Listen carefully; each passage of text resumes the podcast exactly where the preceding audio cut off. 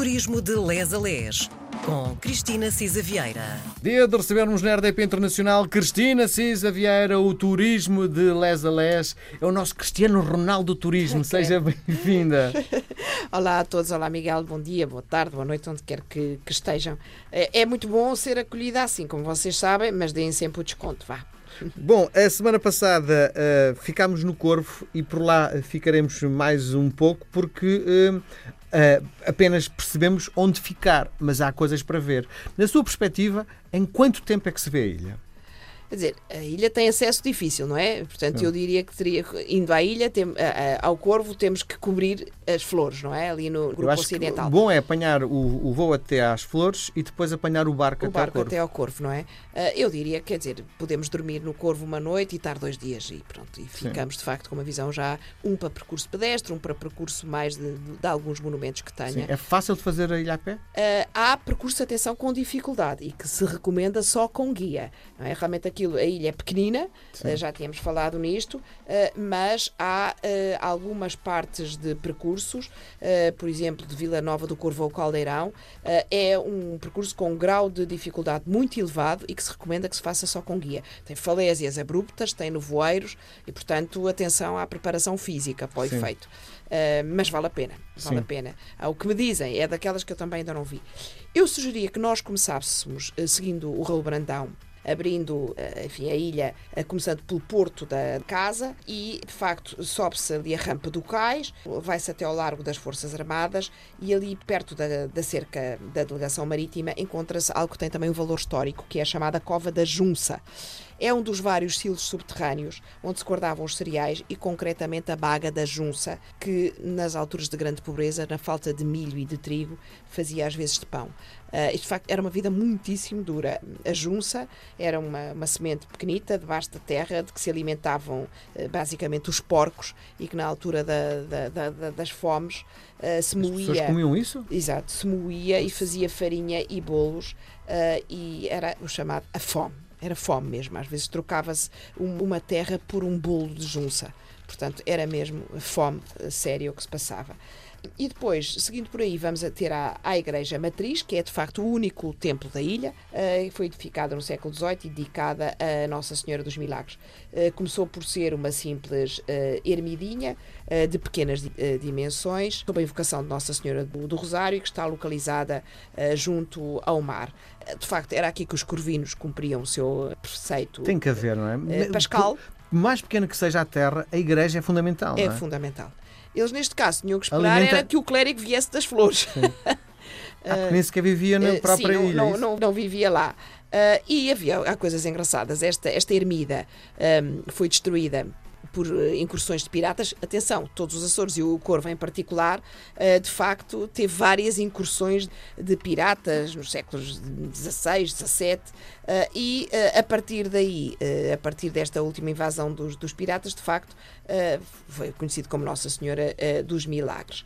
E faz parte, foi destruída em 1932 por um violento incêndio, mas foi reconstruída e, e é, faz parte do património histórico e religioso da Ilha do Corvo.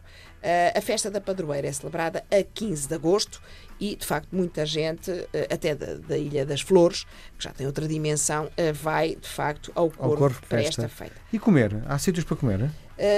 Há, uh, mas eu diria que o queijo é o mais conhecido da Sim. Ilha do Corvo. Tem um queijo muito famoso e já lá vamos. Uh, mas uh, eu diria ainda, subindo um bocadinho pela Rua da Matriz, ainda não estamos aí com fome, vamos passar por uma casa de uma tal Dona Mariana Lopes e que tem aqui uma, uma lenda, uma lenda, quer dizer, uma lenga-lenga engraçada. Dizia-se que houve aqui uma mulher que mandava em tudo.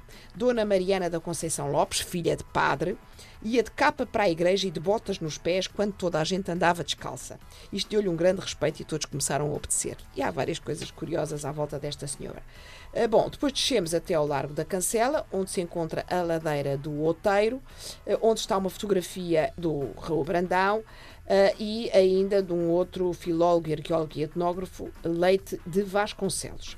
Ora bem, eu acho que há aqui uma coisa engraçada que realmente Portugal tem destas coisas preciosas. O Raul Brandão também passou pela casa onde nasceu um editor muito conhecido que é o Manuel Carlos Jorge Nascimento, no século eh, entre o 1885 e 1966. Mas como muitos de nós sabemos, não é? Muitos de nós aconteceram, o, o Manuel Jorge eh, Nascimento, eh, em 1905, este senhor, este editor, emigrou para o Chile. E é muito interessante porque ele tinha paredes, fixou-se lá na, na, cidade de Concepción e ele herdou uma pequena livraria em Santiago em 1917.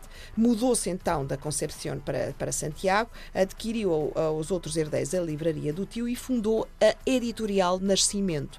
Ora, esta tornou-se uma importantíssima casa eh, editorial no Chile, tendo editado dois prémios Nobel que é absolutamente extraordinário. O primeiro, a Gabriela Mistral, e ele publicou um livro dela de 1923, A Desolação, e um outro muito mais conhecido, o Pablo Neruda. Sim. E foi editado por um português hum. que saiu uh, do Corvo. E de facto é, é, extraordinário. Eu achei esta história muito, uh, muito, muito curiosa, porque, uh, pronto, enfim, prova bem que os portugueses andaram pelo mundo. E, e pronto, voltamos de facto aqui ao, ao, Corvo para seguir a canada do Graciosa até ao Conjunto Edificado, que é um centro de, ambiental, de interpretação ambiental e cultural do Corvo.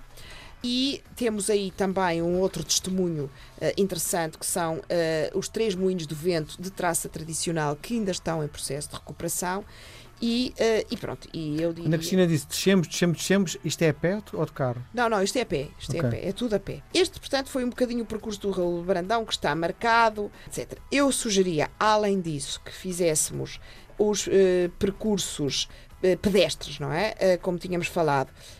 Há, além desse, há uns outros pequenos moinhos de vento à beira-mar, que são diferentes das outras ilhas do arquipélago, porque estes são de influência mediterrânica, de facto, são muito mais parecidos com os que encontramos no Portugal continental, porque têm um tronco cónico e um mecanismo que faz rodar a cúpula de madeira e de lá a vela. Mas, como eu digo, uh, e sabe, sabemos os dois que gostamos muito de passeios uh, a pé, uh, há de facto um percurso que é o percurso Caldeirão do Caldeirão, que é de Vila Nova do Corvo ao Caldeirão, são 6 km sempre a subir, isto é mesmo duro. Uh, Vêem-se de facto palheiros, as longas linhas de hortênsias, aqueles muros baixos que dividem as propriedades, mas atenção, uh, volto a dizer, isto é um percurso difícil que só se deve fazer com guia. Uh, depois, uh, há uma coisa maravilhosa, eu vi as fotografias e fiquei uh, quase a salivar que é de facto eh, do caldeirão, do Mirador de Montegorro, observamos o caldeirão, que juntamente com a sua lagoa constituem de facto o principal elemento paisagístico da ilha. É uma caldeira vulcânica, claro, a resultado do colapso do, do vulcão, do topo do vulcão central eh, do Corvo, tem esta caldeira uma profundidade de 350 metros e no seu interior tem de facto a lagoa do caldeirão, é pouco profunda e tem vários cones vulcânicos e água quente. Uh, e de facto tem uh, aí eh, duas, várias formações rochosas e é de facto extraordinário.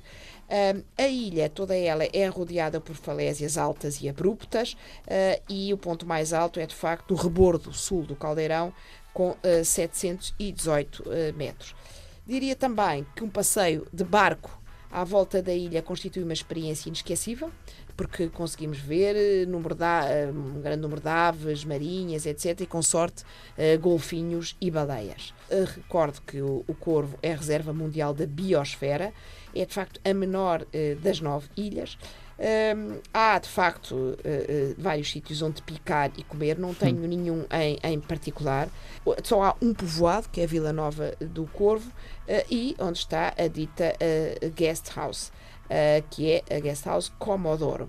E de facto é uma vila mesmo aí o centro muito pitoresca, mas sobretudo para quem quer uh, encontrar uh, a natureza é espetacular. Uma curiosidade, na Vila do Corvo, uso de fechaduras em madeira nas portas das habitações. São em, em madeira. É uma coisa engraçada. Significa que quem quiser assaltar facilmente fará. Bem, eu não sei se é assim tão fácil, pronto, é preciso chegar. Mas de qualquer maneira, acho que uh, é de facto uma tradição dos artesãos muito gira e uh, é um detalhe, lá está, mais uma vez. Uh, eu acho que até simboliza a vivência pacífica Com da certeza ilha, é? é isso. É isso mesmo. Muito bem. Nós voltamos a conversar na próxima semana. Até para a semana.